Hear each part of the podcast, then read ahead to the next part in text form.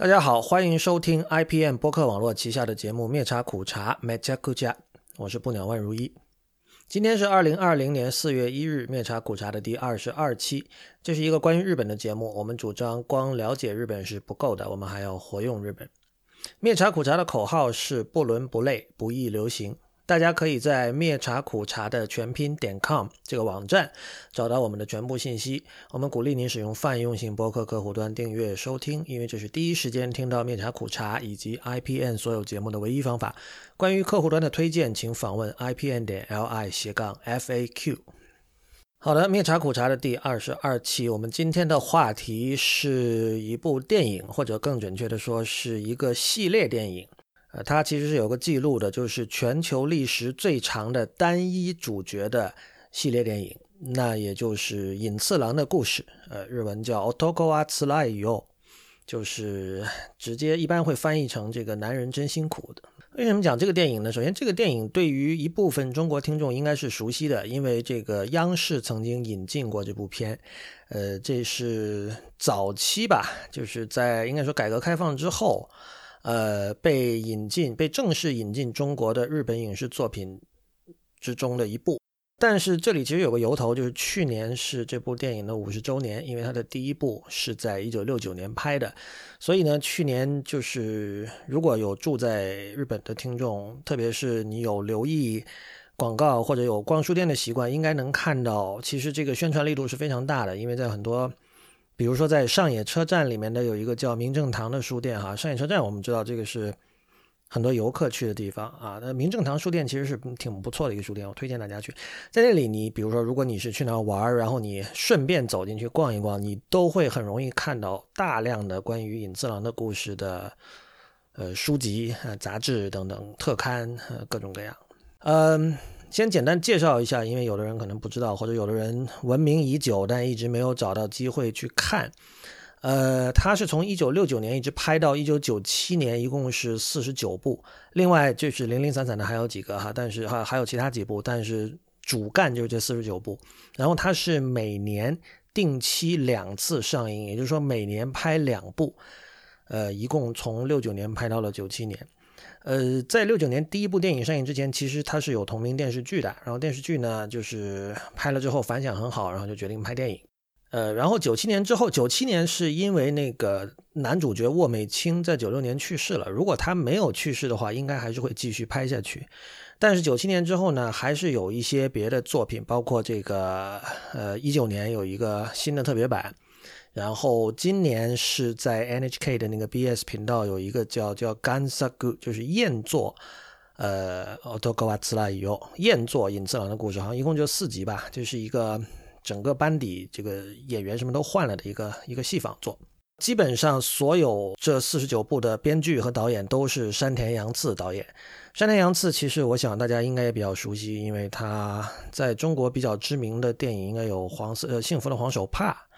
还有像这个松隆子演的这个《七赛欧奇》，就是小小的家，这个是就是前几年的吧，二零二零一几年的电影。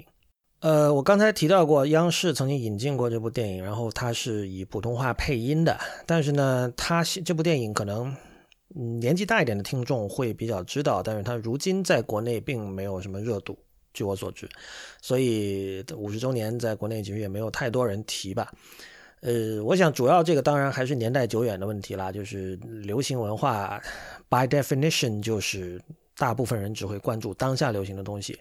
呃，尤其是在现在这样的一个流行文化极大丰富的一个年代哈，嗯，举个例子，就好比像《雪姨》这种电影，也是早年被中国以官方渠道引进这种电视剧哈，呃，或者比如说像山口百惠这样的歌手，你现在如果去跟中国的五零后、六零后说起，他们都会。想到跟山口百惠相关的一些一些词或者某一两首歌，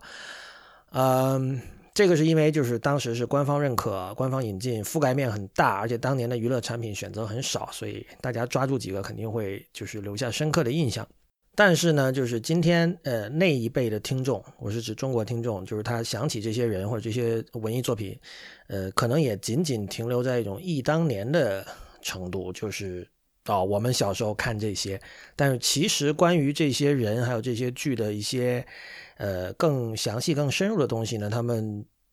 我觉得，我想很大多数情况下也并没有太大的兴趣。当然，其实这里也是有重度粉丝的，因为那个上次我在灭茶苦茶的这个 Instagram 里发了一个 Instagram 还是微博，好像都发了哈，有一段里面的这个这个片段，因为那里面有一个角色，他只是在一个临时租住的一个小空间里头带了一套这个开盘式录音带，我主要是想让大家看那个开盘式录音带，然后有人看了就说哦八千草薰，因为这是那里面的那个女主角，那我就觉得很厉害，这个人。他看了十几秒，而且是跟这个主剧情没有关系的这么 十几秒，他都能立即反映出是哪一集。一共可是有四十九部这样的电影啊。呃，后来那个人跟我讲，他说那集他看了五遍，所以还是有重度粉丝的哈。给不知道的人先介绍一下这个电影是怎么回事儿。呃，尹次郎是这部电影的主角，他基本上就是一个一个浪人，一个流浪者。呃，他。靠在路边摆摊卖一些各种来路不明的小商品为生，然后呢，在剧情的设定里呢，他是小时候就跟父亲吵架，然后离家出走，然后在电影里他一直是寄宿在，呃，他的叔叔婶婶的家里，然后呢，他有一个同父异母的妹妹也住在那里，所以就是这么一家人，然后呢，他们是住在一个叫。葛氏柴右的地方，这个是真实存在的，就是在东京有葛氏区，这是一个区，区里有一块叫柴右，呃，柴或者柴右就是右，又看到你了 的柚，对，所以他们就是就是以他们在柴右的这个这个家是卖卖卖一种这个叫团子啊，日本叫团子，这种呃算是小吃吧，这样的一家人。这是一个基本的设定，然后呢，每一集的剧情套路都是完全固定的，就是尹次郎会，因为他是浪人嘛，他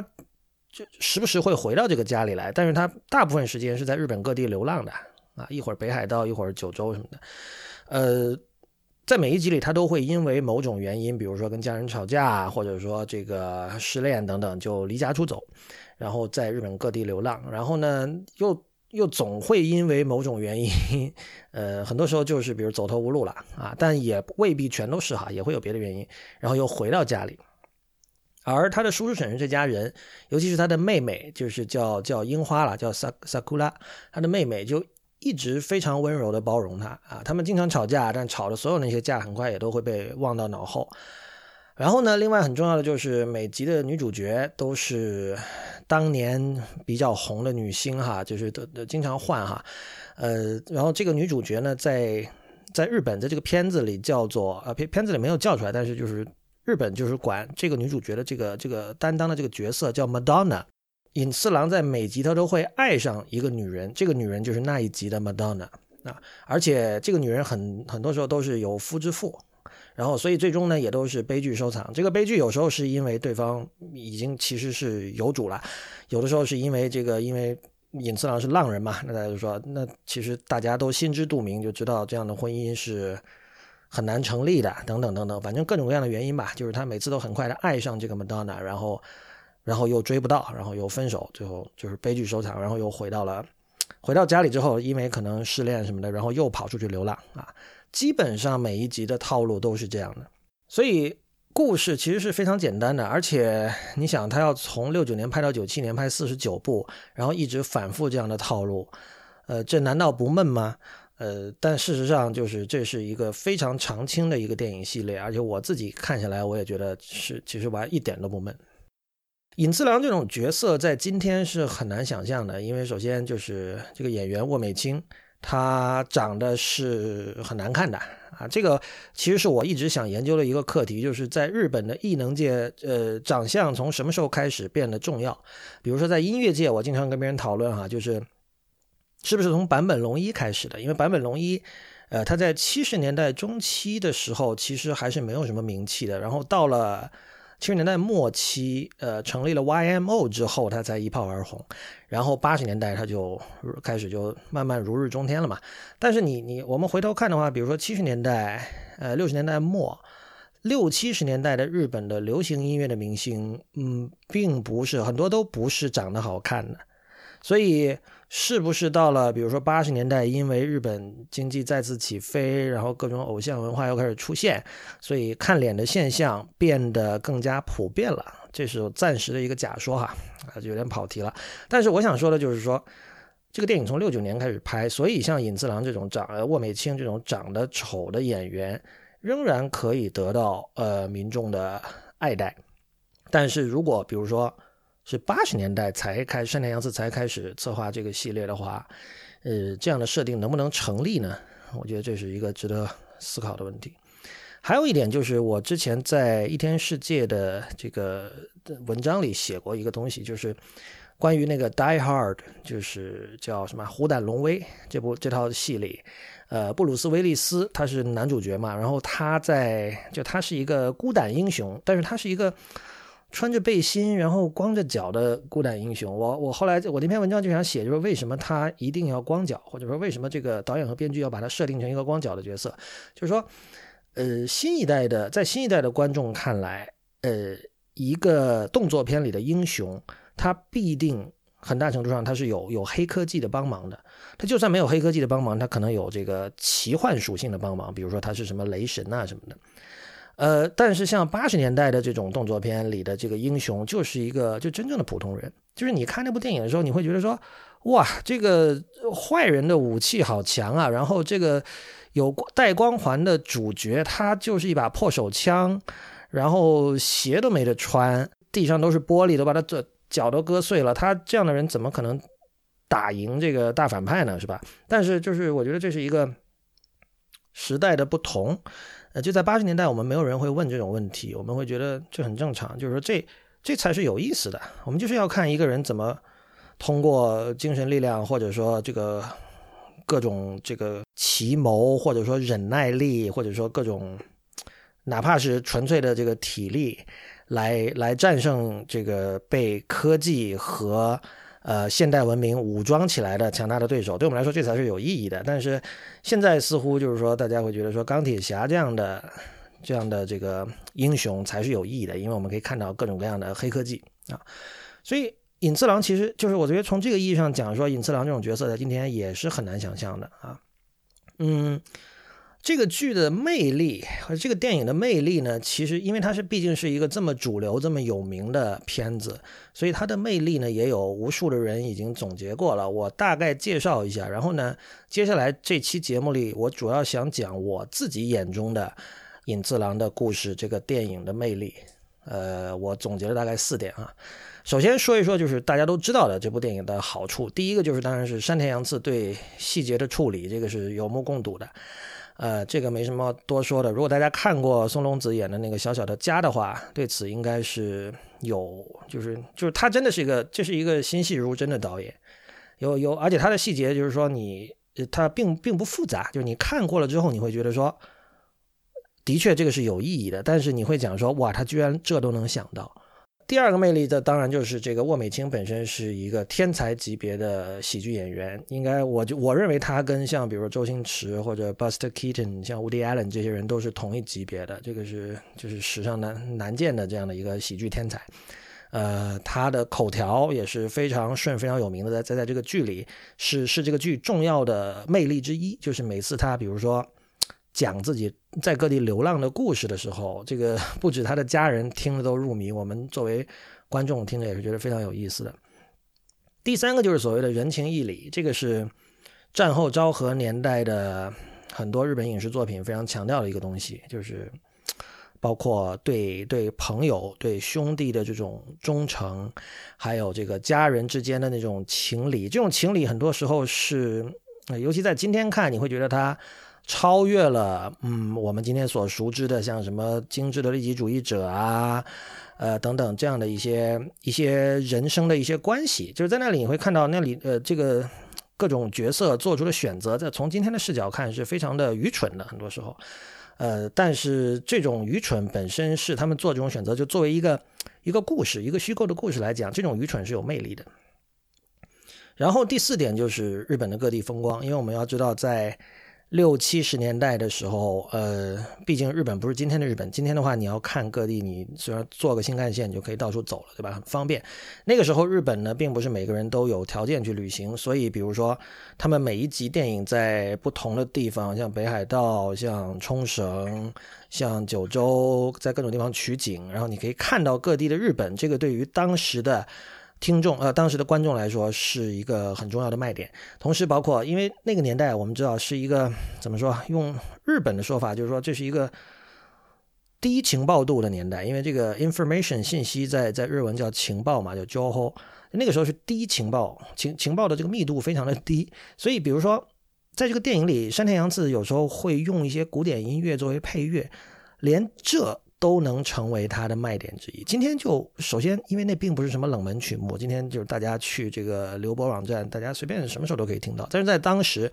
看电影能够刚好听到，比如说贝多芬的交响乐，这也是呃很大的一个吸引力。呃，所以一般来说，对于隐次郎的故事的好处，大家的认知就是以上四点。我的理解哈，以上四点，一个是。山田洋子对细节的处理，一个是沃美清的喜剧表演天才，还有一个是这个对于昭和年代的人情义理的展现，还有就是日本各地的风光。然后下面我讲讲我为什么喜欢这套片子哈。嗯，我觉得第一点就是尹次郎这个人，他是一个很有美学的人。呃，我不记得在这个节目里以前有没有讲过日本所谓的有一句话叫 “bigakuni hansu”。就是反反美学，反对美学。这里的美学其实它它不只是就是西洋人说的这个 aesthetics，就是那种美学，也不是中文这个美学，它包含呃道德规范、道德准则这样的意思。所以就是说，当你说有一个东西违反了我的美学，在日文里的时候，它的意思可能会包含说它违反了我的原则，违反了我做人的原则。当然了，在日文这种用法里，我觉得这个。道德准则和美学其实是一个合二为一的概念，这本身也很有意思。而在尹次郎身上，你可以很明确的感受到这点。呃，这个片名日文的片名 “Otoko wa tsurai 呃，一般刚才说一般是翻译成“男人真辛苦”或者说“男人真呃男人命真苦”。不过这个译法呢，它虽然意思是没错，但它听上去有一种怨气。但是在日文里呢，otokawa tsurai yo，它里它里面是包含一种呃，在中文里有时候我们称之为这个打落牙齿和血吞这样的一层意思。就是日文还有一个说法和 otoko wa tsurai yo 就是很相关的，叫这个 yase gaman。就 gaman 我们知道就写成汉字是我慢，就是忍耐的意思嘛。yase gaman 的意思就是说，你作为一个男人，你受到了再大的委屈，你吃到了再多的苦，你都不能表现出来。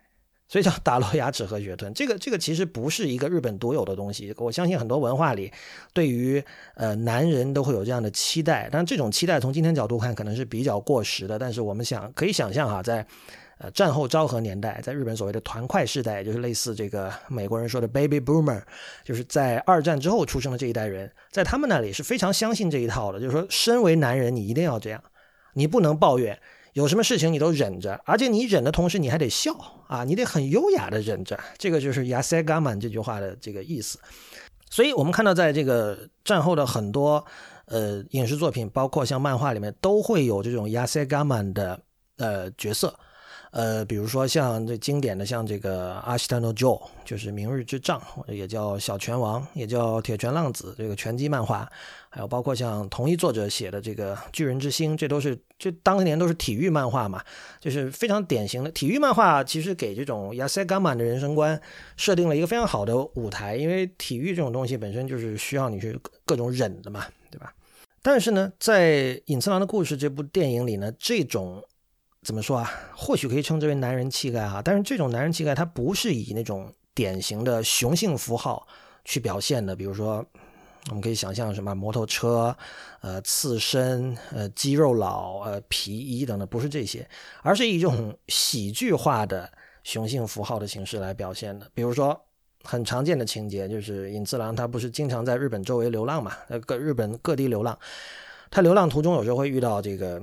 同是天涯沦落人哈，比如说这个游走在各地的一个一个剧团啊，里面的某一个女演员啊，那当然也是这个生活也是很辛苦的。那么他们就开始聊天，然后对方吐了一轮苦水之后，这个时候尹次郎突然会慈悲心大发，然后瞬间进入了一种这个善人，像做慈善的人的那样的状态。但我们看到这里，他非常讲究风格，讲究范儿。比如说，马上他掏出钱包，准备要资助对方。但这个时候呢，他钱包里其实根本没几张钞票，因为他也是他自己也是浪人嘛。但是他的无论是身体动作啊，还是神态，一定要显得说这点钱对于我是九牛一毛这样的样子。就是我记得有一集里，就是他给对方，他本来想给对方一千，结果呢拿了一张掏了一张这个五千的钞票，因为他太注重这个这个帅气了，所以就没有仔细看究竟拿了哪张钞票，结果给了五千。等那个人走了，他才。反应过来，哎呦，那我今晚这个助理链的钱没有了，就 造成了这样的一种笑料。这个就是一个典型的，就是就是奥特高瓦兹莱尤的这样的一个怎么说啊？把这种东西喜剧化之后，呃，等于说是对他进行戏仿，然后形成了一种笑料。在中国，这个有时候我们会说就是打肿脸充胖子啊，但是在在这部电影里，它就是一种美学，这个是他的一个一个个人的一种原则上的一种坚持。呃，这种东西呢，在日本一直是有一群受众，有一群人是很瘦弱的。对此，就我想起那个有一次我在电视上看综艺节目，然后里面有报道，这个东京有个叫英谷的地方，这个地方它是以有很多这个 love hotel，就是情人酒店就著称的。然后呢，那当然因为有情人酒店嘛，那这个肯定也有很多这种小餐馆啊、酒吧什么的。然后他报道，在这里边的一个小酒馆里面的，有个一个老头，这个老头就整个全套西装盛装，然后在晚上两三点哈出现在那儿。我我现在有点忘了他是做什么的，好像是开计程车还是什么。但总之呢，就是他其实是一个生活比较惨淡的人，但是他每次出现在这个酒吧里都穿的非常的体面，然后经常是因为工作过于疲劳，然后在里面喝着喝着，整个人就就是开始打瞌睡，就趴在那个酒吧的吧台上就睡着了，你知道吧？最后就是被人叫起来，然后那个摄影机拍着他的背影，他颤颤巍巍的在往前走，慢慢的走。这个我觉得，如果是放在中国的话，大家一定会觉得这是一个非常，可能有的人会想起朱自清的背影。反正不管怎么看，都是一个比较可怜的一幅景象。但是这个时候，我很记得那个综艺节目的旁白说：“不知怎么，这背影看着觉得很有型，很很卡可以，是吧？很有型，这个背影看着非常的帅气。”就这个，这个其实就是隐次郎在这部剧里呈现出的一种一种一种美学或者一种原则。在我眼中，这个片子它的第二重魅力就是我们刚才提到的一个词，叫 parody，就是戏仿。呃，我们来听一下，在每一部电影的开头必定出现的非常有名的隐次郎的这段独白。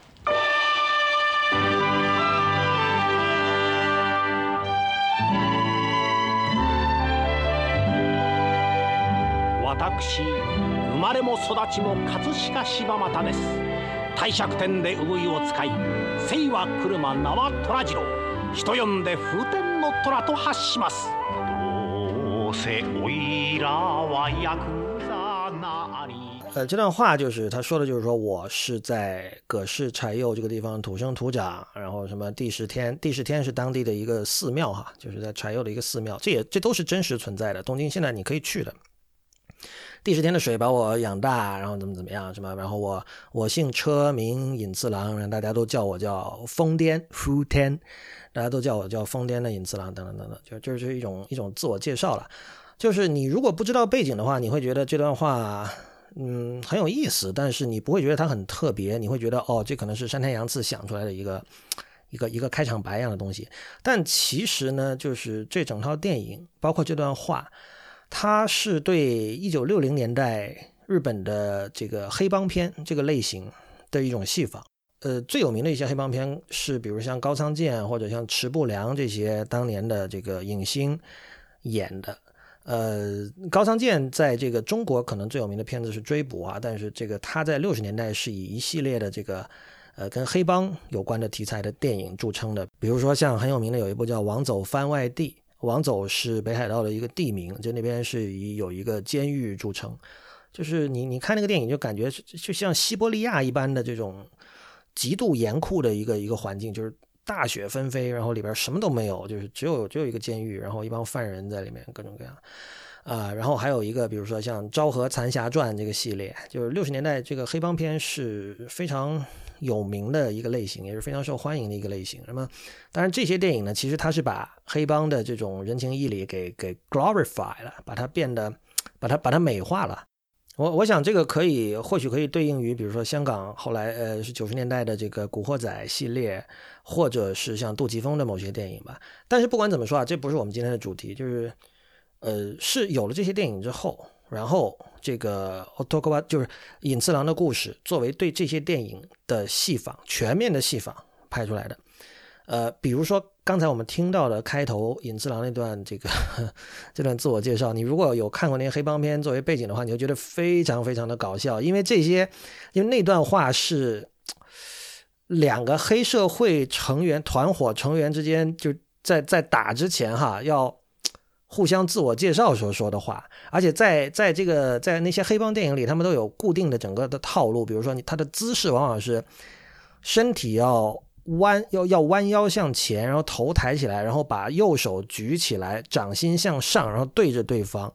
这里其实是这其实是整一整套礼数，就是你要说这一整套话，这里是非常繁琐的。我会把嗯一个例子放到本期的内容简介的这个相关链接里，大家可以去看，因为我曾经传了传了一条到这个 Instagram 上。那你你看了这个之后，你再去看这个尹次郎，就会觉得非常搞笑。但是我觉得，为什么这件事情有意思？就是这涉及一个更大的话题，我们在今天没有办法去详细的讲。就是说，就是 parody 戏法在日本文化和文艺作品里的位置，呃，这这这是一个非常大的课题。但是我在这里，我只想说，呃，大家难道不觉得很惊人吗？就是这么庞大的一个系列电影，在日本国民心目中有着如此的地位的这样的一套电影。居然是一套戏仿作品，也就是说，他不是说自己，他不是一个天才的主创团队或者一个天才的编剧或者导演脑中想出的一个一个从零到一的这么一个东西，它是建立在一个类型片之上，然后对它进行进行反讽、进行搞笑拍出来的东西，结果它有点有点像是怎么说反客为主，呃，它反而成了主流。而我相信，今天去看，比如说高仓健在六十年代的这个黑帮片的人，其实是不太多的。那反而是一种，呃，可能是某一种具有特殊趣味的影迷，或者说就有研究性质的这个有研究需求的人才会去看的一些东西。所以，就是一个一个以戏仿为初衷做出来的作品，最后反客为主成了成了主流，配菜成了主菜。这个是其实是在。日本的文化里屡见不鲜的一种东西，呃，上面说了两个，一个是这个作为戏仿的隐次郎的故事，还有一个是这个隐次郎这个角色本身他身上包含的美学。第三点，其实我觉得是今天我想讲的一个重点，就是就是梦与现实的这种交错关系。呃，这里我想举一个例子，是一九八九年的呃两部隐次郎电影之一。叫隐次郎的心路历程，就是他日文叫隐次郎心之旅路啊。呃，这部的有一个特别之处是，它是在维也纳拍摄取景的。我想我要没记错的话，整个四十多部里面，好像只有一两部是在日本以外有拍。呃，这部的里面的那个 Madonna，也就是这个女主角，也就是尹次郎爱上的人，是是由一个叫竹下景子的女演员演的。嗯。他的剧情也其实也很简单，就是他尹次郎因为某种机缘巧合就去了去了欧洲，他他跟一个一个典型的上班族一起去欧洲玩然后玩的途中呢碰到了竹下景子饰演的一个导游，呃，就是一个日本女孩，但是她住在维也纳，然后靠着带团为生，就这样。然后呢，他们那自然这个尹次郎跟竹下景子之间又产生了一些感情啊。呃，那么最后呢，就是他本来是说服竹下景子，就是那个导游跟他一起回日本了。然后两个人，那我们我们感觉就是说，好像这两个人要终于要要成了。当然，因为已经是一九八九年了嘛，就大家之前看过那么多集了，知道最终肯定是成不了的。结果到了最后，呃，导游快要上飞机跟他一起飞回日本的时候呢，呃，这个我们看到这个导游的。呃，这个奥地利的男朋友就跑跑过来跟他说：“哦，我还是很爱你啊，你不要走啊，什么？”最后这个导游就是放弃了尹次郎，而选择跟他的欧洲男友留在了维也纳，然后就是尹次郎一个人孤零零的回日本了，大概就是这样。这部片子里充斥着各种陈词滥调，呃，比如说有一个因为工作压力过大而精神崩溃都要卧轨自杀的一个上班族。比如说有一个这个好不容易去了欧洲，却躲在酒店房间里不出门的这样的一个东方人，也就是尹次郎本人。比如说有一个对欧洲艺术文化各种顶礼膜拜的一个一个日本人，就是那个本来要自杀的那个上班族，后来他被尹次郎救了。比如说有一个呃。嫁给了欧洲老公，然后老公去世之后，她靠着老公的遗产过着非常这个奢侈和优渥的生活的一个日本老太太啊，这都是呃这个关关于日本和西洋关系里经常常见的一种一种 cliche 啊，呃，但是我觉得印象最深的烂掉是在这部电影的最后。那我们知道，就是这个尹次郎当然爱上了这个女导游嘛。那么最后一刻呢，他不是那个导游是选择了和奥地利男友就留下，就不跟尹次郎回日本了。那么尹次郎自己回去之后呢，就郁郁寡欢。然后家人呢，就就跟他聊天嘛，就问他说：“这个你去维也纳有什么见闻啊？”呃，我们知道这个时候，我们作为观众，我们知道他失恋了，但那个时候在剧情里啊，家人还是不知道的。那么。大家就看到他怎么怎么这么无精打采呢？因为他这个家人问他你维也纳见闻的时候，他说：“哦，嗯，有很多房子，然后有很多街道，街上有很多人。”大家听这这叫什么答案是吧？然后所以他们不满意嘛，就开始了一系列的追问。那么所有这些追问也都代表着呃一个没有见过世面的日本人对于欧洲的臣服的想象。比如说有人问说维也纳的咖啡有没有喝？维也纳的圆舞曲有没有听啊？维也纳的香肠是一定很好吃吧？然后那个尹次郎说啊，我没喝没听啊，这些事情我都没做，家人再一次失望。然后他说，就就问他说，你你这叫什么旅游啊？你是不是根本就没有出酒店门啊？尹次郎说，我我出了呀，我出了一次。他说，我当时是坐车出去的，汽车行驶在宽阔的马路上，非常非常的宽，然后眼前有一条宽阔的大河。然后家人一听就来了兴致啊，就说：“哦，多瑙河，多瑙河啊！”然后尹次郎就继续，尹次郎没有理他，他继就沉浸在自己的叙述里。他继续说：“他说我走在河边，然后路过一个寺院，有和尚在那里走来走去，我就合掌说：‘住持大人，今天是好天气啊。’然后我就进了寺院，寺院里有很多漂亮的小姐和阔太太，他们跟我说：‘哎，来坐会儿啊，来坐会儿啊。’我说：‘啊，不坐了，不坐了。’虽然我这么说，但我当然还是坐了过去。过了一会儿，我起身离开了寺院，身后传来钟声，咣，乌鸦在树上嘎嘎，大概就是这样了。那么他这番讲述讲到钟声和乌鸦的时候。家人都知道了，其实他在讲的只不过是日本，因为就住在日本的朋友肯定知道，就是日本的乌鸦是很有名的，很大，而且经常就是在树上叫，而且有时候还还飞来飞去。有有很多人挺怕日本的乌鸦的，包括很多日本人也是啊。然后包括钟声啊，因为这个在在这个电影的设定里，柴又那个地方是有一个叫地势天的一个寺庙寺庙嘛，然后那里面每每天的这个傍晚会有钟声。所以大家就明白，他这说的根本不是什么欧洲的见闻，就是他是把柴又和欧洲混到一块儿去了，然后又再次大失所望。但这个时候，首先尹次郎的妹妹就是 Sakura，他就说：“他说你你你这个这种见闻不是跟柴又一样吗？”然后尹次郎就说：“他说世界上哪儿不都是一样吗？”他说：“就是这样。”他说：“世界上哪里其实都是一样的。”我当时看这段的时候，我非常感动。然后我记得这个 Ian Brummer 在这个我们在之前的节目里有有讲过他哈，呃，他在他写过他当年写过关于尹次郎的故事这部电影的文章。他写的时候就说，他说这个很多资深影迷是看不上这部电影的，因为他们看得上的就是就你知道是是是艺术电影嘛，比如说大岛主，比如说小津安二郎，还有像沟口健二这些人，包括像谁啊小田正浩、赤史和元宏这些人的电影。而山田洋次是一个，这是一个 这么主流、这么大众，就是所谓日本的国民电影嘛。而且我们刚才已经跟大家总结过了，有如此多的陈词滥调，那这个看看文艺电影的人是最受不了这种东西的。但我恰恰觉得是刚才的这一段，就是一九八九年的这个尹次郎的心之旅录这一集里的最后这一部分，让整部电影变得非常的高级。这什么意思呢？就是。他所描述的这段故事里，在这个电影里是是确实是有这么一段情节，但是他讲讲述的是一个自己高度脑补之后的版本。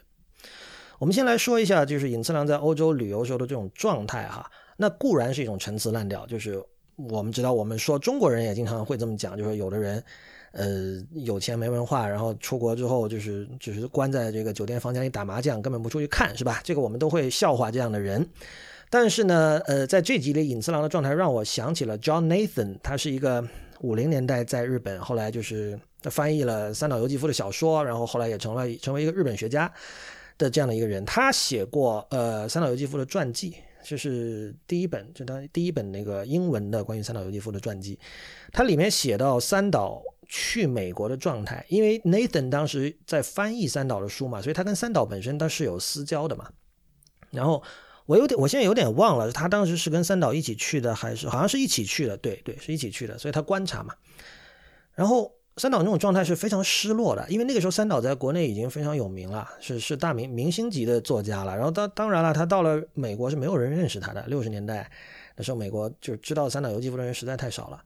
呃，所以这这其实是一种非常典型的日本本土主义者，或者说民族主义者，或者你愿意说是右派也好，都可以。这样的一种态度，就是在三岛那里，当然首先是有名人去到一个没有人认识自己的地方时候产生的心理上的落差。但是呢，其实这里，如果大家对三岛由纪夫有所了解的话，会知道这里同时有着这个对美国物质文明的不满，以及这个相对而言呢，在三岛心目中会有一个理想的日本，就是他所迷恋的像武士道啊等等那些东西。所以他心目中有这么一个理想的日本，然后。这种理想日本让他产生了一种其实是有一点虚妄的一种一种优越感，所以他在美国一方面呢，因为没有人认识他，他会觉得有一点点自卑，但他同时又觉得说，你们这套文明是非常低级的文明啊，有这样的一种心态在那里。在这一集里呢，呃，尹次郎其实在我看来是有类似的心态，虽然他。在日的日本是当当然不是名人啊，事实上是一个过得比较惨淡的一个人。但是呢，他在这集里，我觉得他很典型的就是山田洋次是有意的把他塑造成这个日本，这是一个大写的日本，你可以理解为日本文化或者说日本性，呃等等等等，就是他是日本的一个化身。比如说我们看到就是竹下景子，本来她她本来你看她有这个维也纳的男朋友，她本来想在欧洲一直发展，虽然她做导游可能。呃，混的也不是很好，但是她本身是挺喜欢欧洲的生活的。但是呢，他跟尹次郎在一起，他们在多瑙河旁边散步，尹次郎跟他胡说八道了一通，什么江户川怎么怎么样，这一下就让他就是产生了这种思乡的情绪，就真的准备跟他回去了啊！所以你可以看到，在这里就是。导演是塑造了这个尹次郎作为像磁石一样，他身上象征着日本性，而这种日本性像磁石一样吸引着所有的人，包括最后哈，我们刚才提到说有一个这个嫁给了欧洲人，然后欧洲人死后，他通过这个他的遗产过着很优渥的生活的一个日本老太太，她在这个片子里，在中段一直到最后之前，都是不停的讲说，我为什么要回日本？他很看不上日本的。就这一类人，很显然是说，我在这儿吃好穿好，对吧？我在这个高级文明的这个国度，我为什么要回日本？但是，但是到了最后，呃，这个老太太也说了一句台词，说说，哎，现在连我都想回去了。就这句台词，在我看来，就是这这是其实是山田洋次处理细节的能力的一个一个表现了。就这个台词的存在，完全是为了去衬托出尹次郎作为一个日本性的化身那种磁石般的魅力。而说出了这样的一句台词。呃，我刚才讲说这个尹次郎在最后跟家人叙述那段欧洲的什么什么见到寺庙住持那段经历，其实在剧情里是有的嘛。但是呢，那段剧情其实是他所叙述那个版本的一个高度简，就是远远没有他说的那么复杂。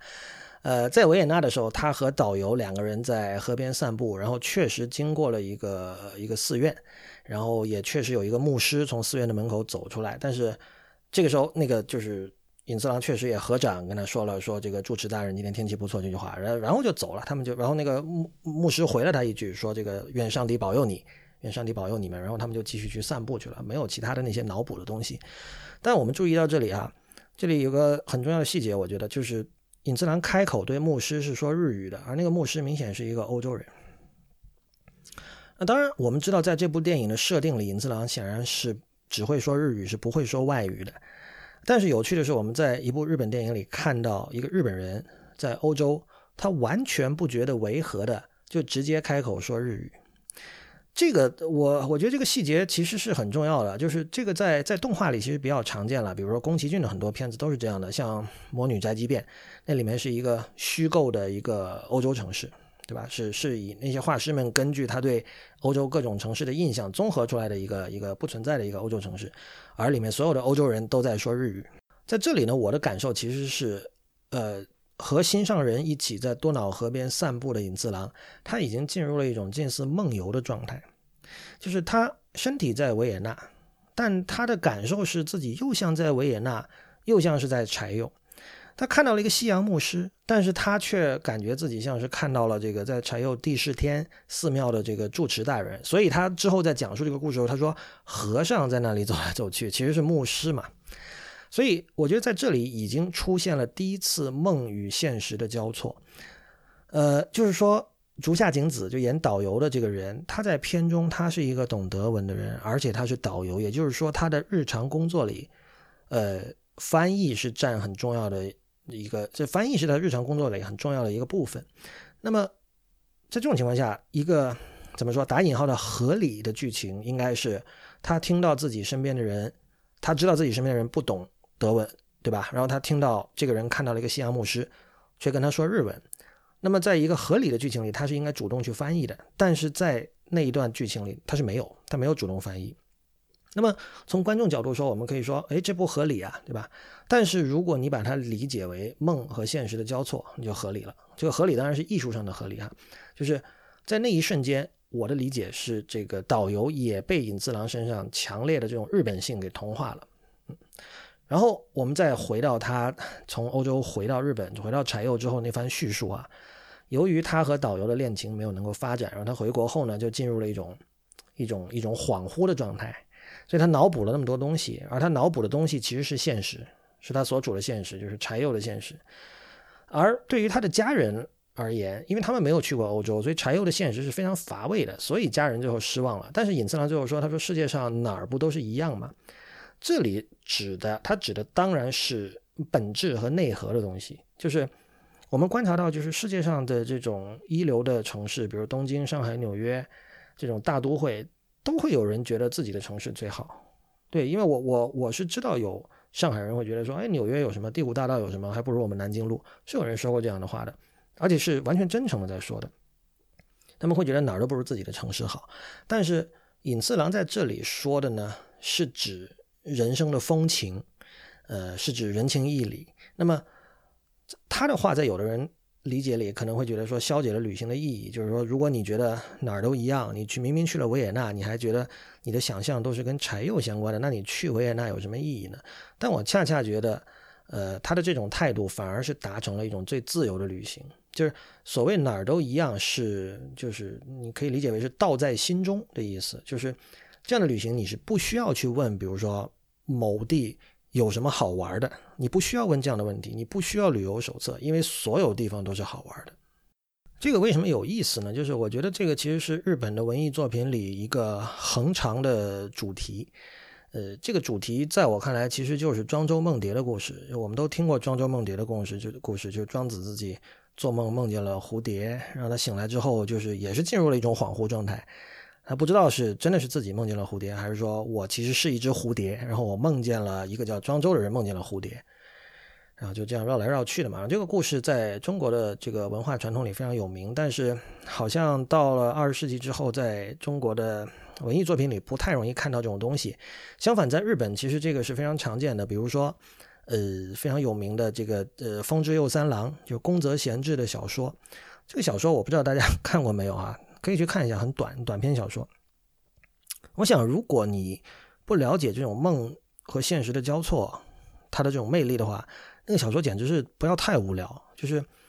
他是讲在这个日本的乡下，然后有一个学校，小学校。这个学校里头有一天突然来了一个转学生，然后这个转学生跟原本的学生整天一起出去下课出去玩，去哪儿钓鱼。呃，去哪儿这个摘苹果等等等等，然后最后这个转转学生就走了，这个故事就这样就完了。就是这又是一个，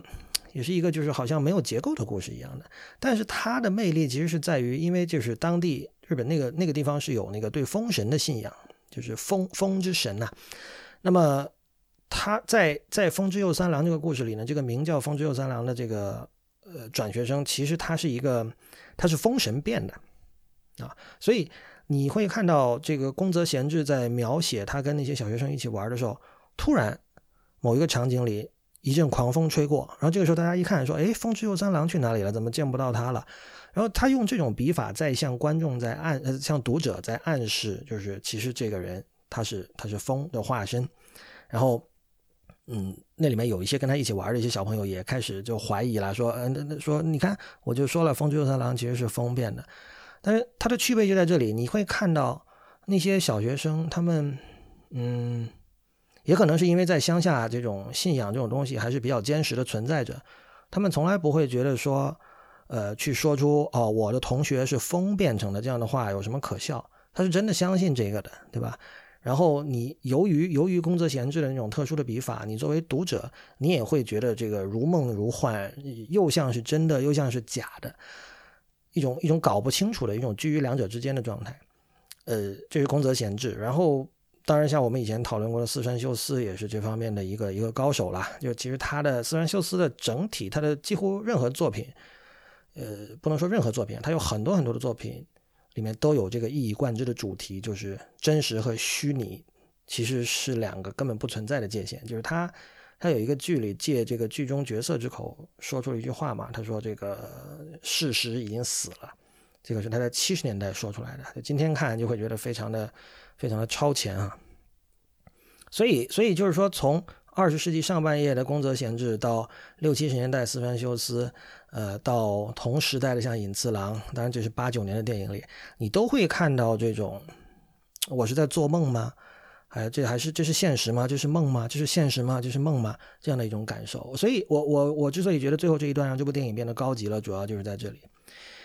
接下来说这个，我觉得尹次郎的故事的这个魅力的最后一点，就是我们可以把这套电影理解为一个大型的 ARG 游戏，就是 Alternate Reality Game，就是怎么说啊，另类现实游戏。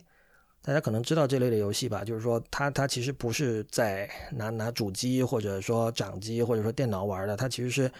你要在现实生活里去执行一些任务，然后跟大家一起，然后来参与这样的一个游戏。但其实这个是在它是在这个真实的现实之上叠加了一层所谓 alternate 的的另外的另类的现实。为什么这么说呢？就是因为我刚才讲了，就葛饰区的柴右这个地方是真实存在的，而且当然我们知道，由于这套电影的成功，这个地方变成了著名的旅游景点，这对当地的经济是很有帮助的嘛。那么我们之前有一次机会，我们就去了这个地方，呃，我觉得非常非常的有趣，因为呃。你会看到，就那条街，在电影里经常出现的那条，在那个第十天寺庙前面那条街，呃，它并不会，你现在去，你并不会感觉到它很像一个片场。那当然，就它游客感还是有的啦，因为大家都说，哦，你看这个，我们这儿的楼梯是第几集《隐次郎的故事》拍的时候有用的哦。就这个时候，你会觉得说，哦，这个是一个做游客生意的地方。但是你比如说，你进去某一家餐厅吃饭，你会发现那餐厅是真的呀，它就是在在那这招揽客人的。然后你会发现里面的店员、老板，他的那种人的状态，就跟《尹次郎的故事》里面的这个那家人的状态会非常的像。然后我们还看到有一个人，那个人我不知道是拿薪水的还是不拿薪水的，总之他就整个人打扮的跟隐次郎那套穿着一样，也是狩猎提个皮箱，然后在街上到处走，然后见到谁就跟大家就是就是插科打诨聊天啊。当然他整个这个说话的方式也在试图模仿沃美清的那套方式。然后，当然，第十天本身这个寺庙它是存在的，它跟日本遍布各地的各种寺庙一样，你是可以去参拜，然后它也会有敲钟，然后，然后它周围还有很多东西啦，比如周围有一个日本的古典庭院，呃，旁边有一个山田洋次纪念馆，有一个隐次郎的这个沃美清的一个隐次郎的一个纪念馆啊，一个博物馆，两个在一起，然后你再往东。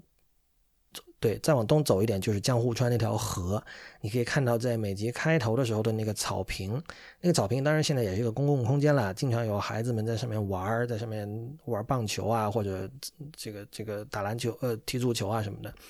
旁边就是江户川那条河，所以呃，就怎么说呢？你其实你在去到这个地方之前，我们当时是坐坐 JR 线路到了一个叫 Kanamachi 金町一个地方，从那儿坐呃这个京城线坐一站就可以到柴右那个站了。就在这一站里，我我其实推荐大家走这条路线，就是说你你在从金町这个站到柴右那个站的这个途中，已经非常有那部电影里的感觉。所以这个就变成了怎么说呢？就是固然现在的葛饰柴右它是一个游客去的地方，但它完全没有大家想到，比如说游客景点的时候想到的各种负面的印象，比如说喧闹或者庸俗。嗯，也可能我们去那天刚好人不多吧。我们是在疫情之前去的哈，就并不是说因为这个疫情所以人很少。我们当然我我觉得那天的人流量其实是一个保持在一个非常舒服的状态下。但最重要的是，你走在那条街上，你在想着自己看到的这些电影里的各种情节，就是你你会觉得看这套电影的这个行为和去葛饰柴右的这个行为本身加在一起，构成了这个 ARG 游戏。就是那那一片地方是一个非常神奇的一种，有一种超然世外的感觉的那样的一个一个地方。所以，如果大家下次来东京玩的时候，我非常推荐大家去这个地方。当然，这个前提是你最好这部电影先能够看至少两三部吧，否则的话，去哪里玩是没有什么意义的。那么今天节目就到这里。今天我们主要讲了隐次郎的故事《Otoko wa Tsurai yo》这部电影。的，我主要是我对他的理解哈，我对他的这个四种魅力的这种解读，呃，